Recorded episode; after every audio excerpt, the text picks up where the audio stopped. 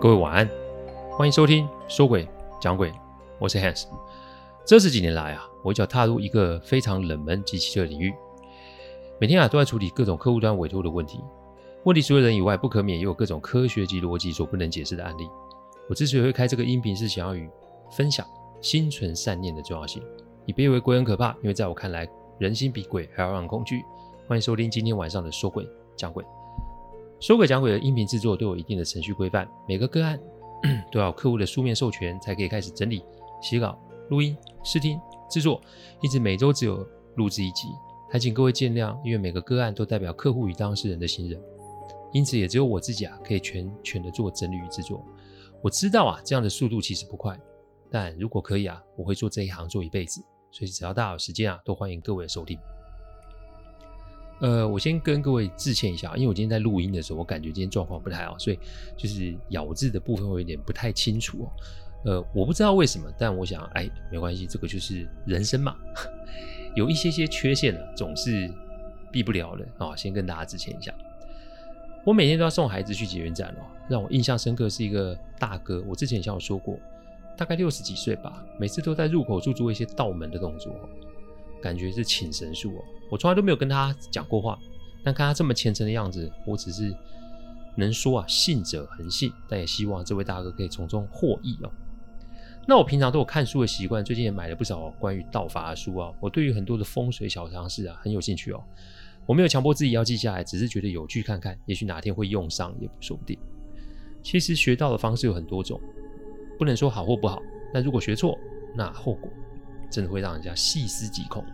今天啊，我来讲讲一个年轻人的案例哦。年啊，我叫他阿年，年就是年轻的年。我的工作啊，其实有很多种。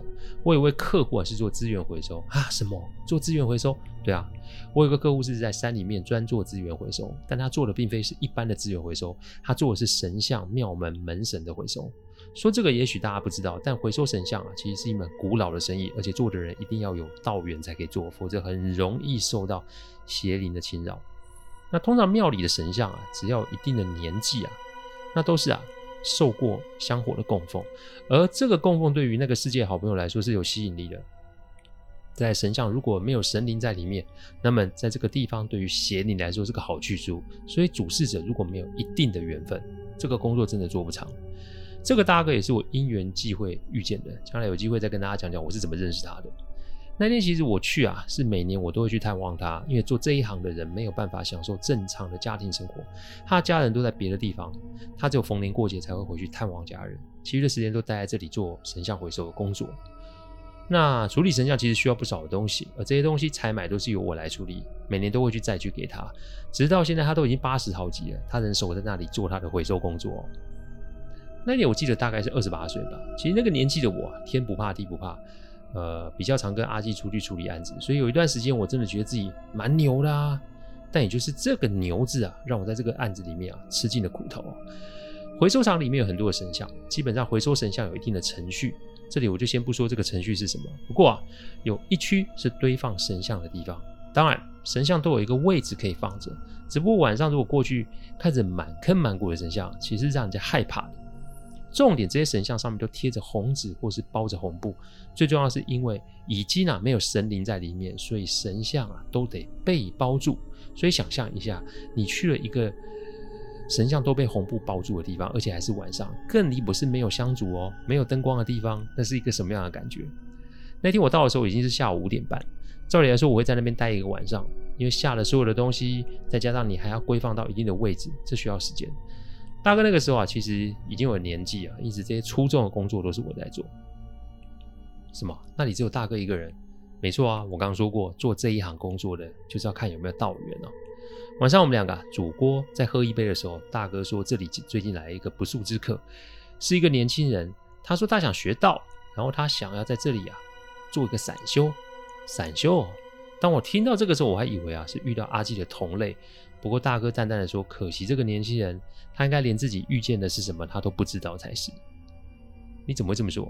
大哥的这番话只是让我好奇了起来，因为他可不是一个会讲那么多话的人，因为常年都只有自己一个人。套句他说的话，他跟神讲话都比人讲话来得多。那年轻人在哪里？大哥跟我摆了摆头，我往后面看，我看见一个年轻人啊，在一尊神像前面膜拜，接着摆出了几个道法的手印，接着开始打坐。山里面其实到了晚上蛮冷的，看这个年轻人的衣服很薄，我当下想要起身叫他过来吃个东西暖和一下，但大哥要我不要过去，反而是意有所指的要我看着这个年轻人打坐的样子。照理来说，在深山的夜里啊，温度低嘛，所以人呼出来气都会是有类似白雾的样子，但一下就散了。但这年轻人有点绝喽，因为他呼出来的雾气一样是白的，但这白的并不会散。没多久，他呼出来的这个白色雾气竟然浓到把他上半身都给罩住了。我惊讶的看着眼前这个情景。过没多久，这个被雾气罩住的半身的年轻人自己起身，然后往堆满神像的后面走过去。我想跟过去，又被大哥拉住，因为他说待会年轻人自己会走回来，不用担心哦。由于一些特殊的原因啊，堆满神像的地方并没有灯光。大哥说啊，这是处理回收神像的一道手续。这个以后有机会再跟大家说这是为什么。没多久，那名年轻人就走回来。这个时候啊，那围着他的那团白色雾气没了，但取而代之的是这两名年轻这个年轻人的脸。被红布遮住了，他手上拿着两尊神像，但两尊神像却开始让我感觉到有点毛毛的。照理来说，来到大哥回收场里的神像都是要回收的，所以该有的神像都得要用红布包住，特别是脸的部分也要封住。但这个年轻人手上两尊神像，他们的脸没有被红纸包住，身上也没有被红布包住。看外观，这两尊神像非常的残破。感觉是被火烧过似的，但没多久，这两尊神像的附近就开始有类似萤火虫似的光点飘了过来，然后就开始围绕在年轻人及神像的旁边，感觉是这个年轻人要重新的请某种东西回到神像里的感觉哦。但大哥仍是气定神闲的喝着酒，盯着眼前的这个状况。年轻人突然啊，拿着这两尊神像跳起类似萨满的舞，这个时候从我们四周传来了铃铛声。那个就跟真的萨满巫师在跳舞似的。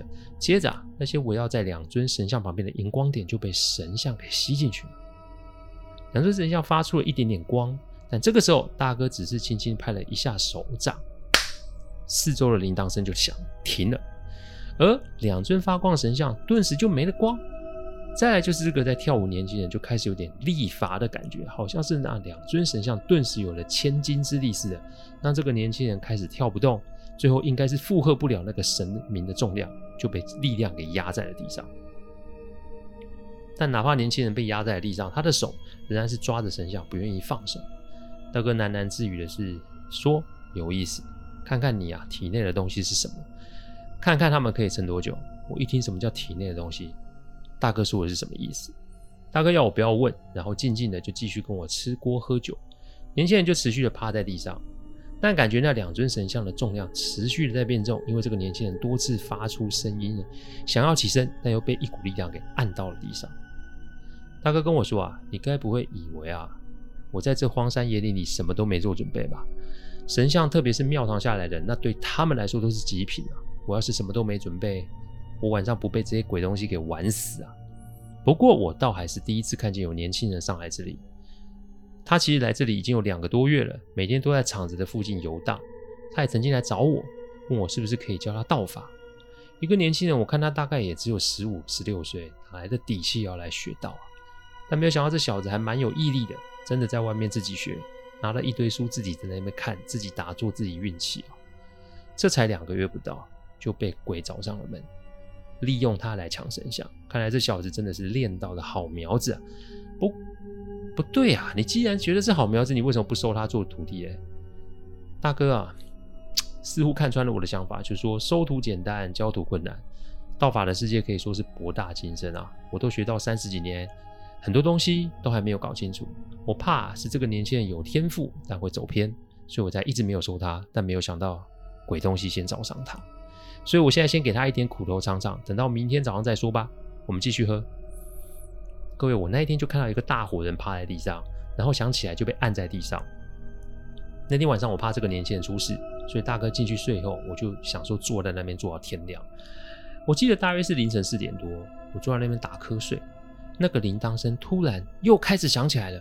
我们吃锅喝酒的地方其实算是半室外，就说院子再加上一个屋顶跟窗户，但门口的地方没有门。大哥说这是一种风水上的设计，本来我就觉得他是是他懒不想装，但那天晚上我就知道是为什么。我被那个声音吵起来的时候，我突然发现那个趴在地上年轻人身边站着四个装扮像是萨满巫师的黑影在他旁边。那天其实我喝了不少，所以我整个也是恍神恍神。我半闭着眼睛盯着这四个黑影，我可以确定是这个铃铛声，就是我刚刚听到的声音。然后这四个黑影围着年轻人，先是做了类似跪下祈求的动作，接下来就是围着年轻人开始跳。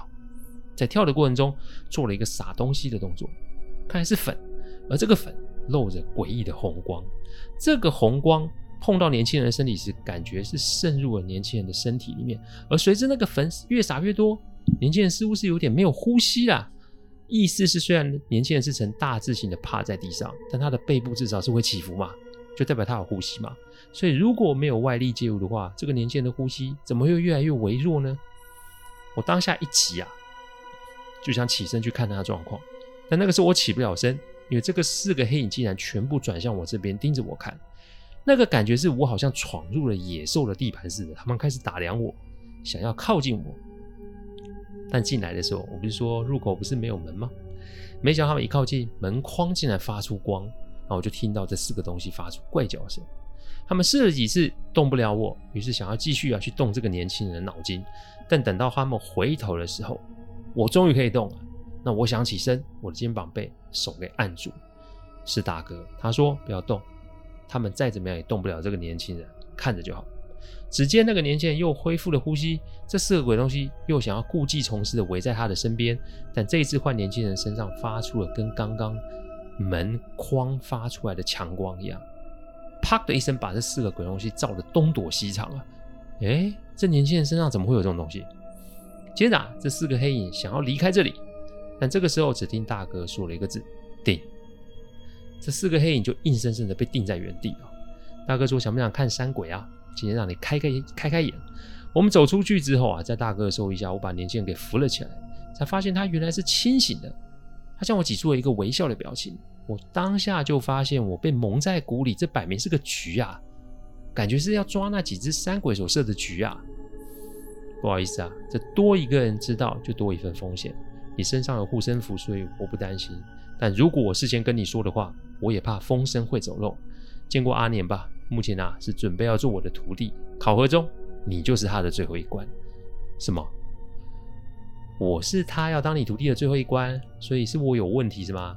看着我那个表情，大哥说：“你先别说，看我怎么处理这只是山鬼哦。”大哥拿出三柱白色的香，各位白色的香，各位应该没看过啊。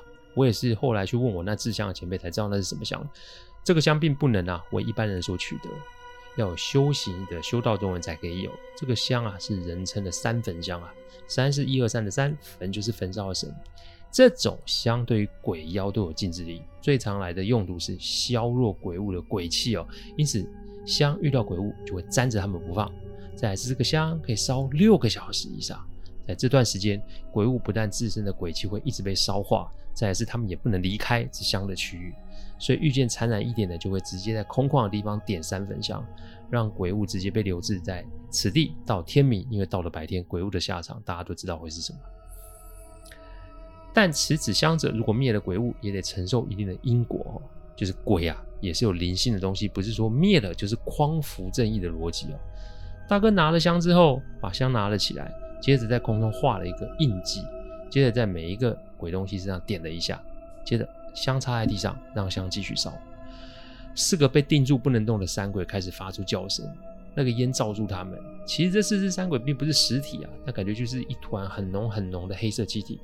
要说黑雾也不为过，但那个黑雾开始变淡了。这个香看来真的是有杀伤力哦。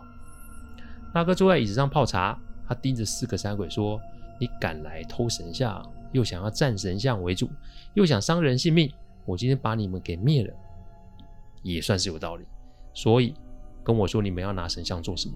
还有谁来叫你们来的？这四只鬼啊，发出一连串我听不懂的文字，但没想到旁边的阿年啊，拿了纸，然后在旁边写了起来，感觉是在抄笔记啊。十分钟后，阿年把纸放在大哥前面，大哥看完就把字给了我。我一看上面的字就被吓到，因为上面是这么写的：我们不要神像，我们是来抓这个年轻人的。这个年轻人是个好材料，如果可以来修我们的法门。十年就可以达成。到时候我们啊就可以有宗庙、有供奉、有竹子的地方，就会有我们的存在。你别问我们是什么，你有胆就到后山的竹林看看就知道。竹竿鬼这三个字突然从大哥口中吐了出来。什么是竹竿鬼啊？竹竿鬼最早记录的文献啊，可以追溯至明治四十三年五月一日的汉文版的《台湾日日新报》一篇啊以赵生进为题的报道，提到竹竿鬼头大身长，不过后来目击者发现自己看到的不过是竹竿上挂的一只灯笼罢了。在片冈岩的《台湾风俗志》中，竹竿鬼的记载仅仅有一句话：竹竿鬼是身躯很长的一种鬼。在民俗台湾中的介绍就详细多了，说啊是台北市的川端大桥有竹鬼出没，会在人经过时弯下竹竿挡住去路，又会在人停下时瞬间白直。而在国民政府时期的花莲县民间文学集将传说讲得最清楚。客家人传说以前乡下地方有很多竹子，许多竹竿鬼就藏身在竹林里哦。黄昏时，如果起了一阵微风，就是竹竿鬼出来活动的时刻。他专门拦夜行人的路。竹竿鬼出行的时候啊，竹丛里一只原本直挺挺的竹子会突然抖动起来，慢慢弯下来，倒在路中间，等待有人经过。八字轻的人就会碰上这种鬼，不知情的人一脚跨过，竹竿鬼会突然弹起家人抓住，人的魂魄就被他抓去了。如果他不让路，就骂粗话，最后他会识相的退开让人过。所以在客家人的风俗中，如果看到路中倒着一颗竹子，大家都不敢从上面跨过，宁可从旁边绕过去。竹竿鬼的故事没有地域性，只要有竹子生长的地区都流传过类似的传说。连啊，呃，萨奇莱雅族都有与竹竿鬼相似的传说，说是一种名为咖利亚的恶魔，会把竹子做成拱形的陷阱，走过可能会受伤、会死亡。这样的普遍性，正是让笔者啊怀疑拦路竹现象的发生。或许可能不是妖怪作祟，而是某种难得一见的自然现象哦。大哥盯着阿年说：“看来这个鬼就是你最终的试炼了，能不能留下来就看这一次。”好，相习了，放他们走。接着就用一种不怀好意的笑容亲我，看着我说：“小子，你最近应该没什么事吧？不如再留几天，大哥请你喝酒吃山猪肉。”我没好气的把头偏向一边，因为我第一次被人骗到这种程度，但我也好奇这竹竿鬼是什么来历哦。大哥说，他之所以要在这里做神像的回收场，就是因为这群恶鬼，他一直在等待一个机缘要处理这些东西。大哥不是没有方法处理他们，但大哥知道处理他们并不是他的责任。他在这里等了这么多年，终于等到阿年出现，所以这个是阿年的命数及责任了。那所以阿年是谁？他从何而来？他又为什么会来这里？一切的一切都要在下一集再做分晓喽。谢谢大家赏光，听完后请喝杯温开水再去休息。我讲的不是什么乡野奇谈，我讲的都是真实发生的案例。最希望是劝大家心存善念，祝各位有个好梦。我们下周再来说鬼讲鬼，各位晚安。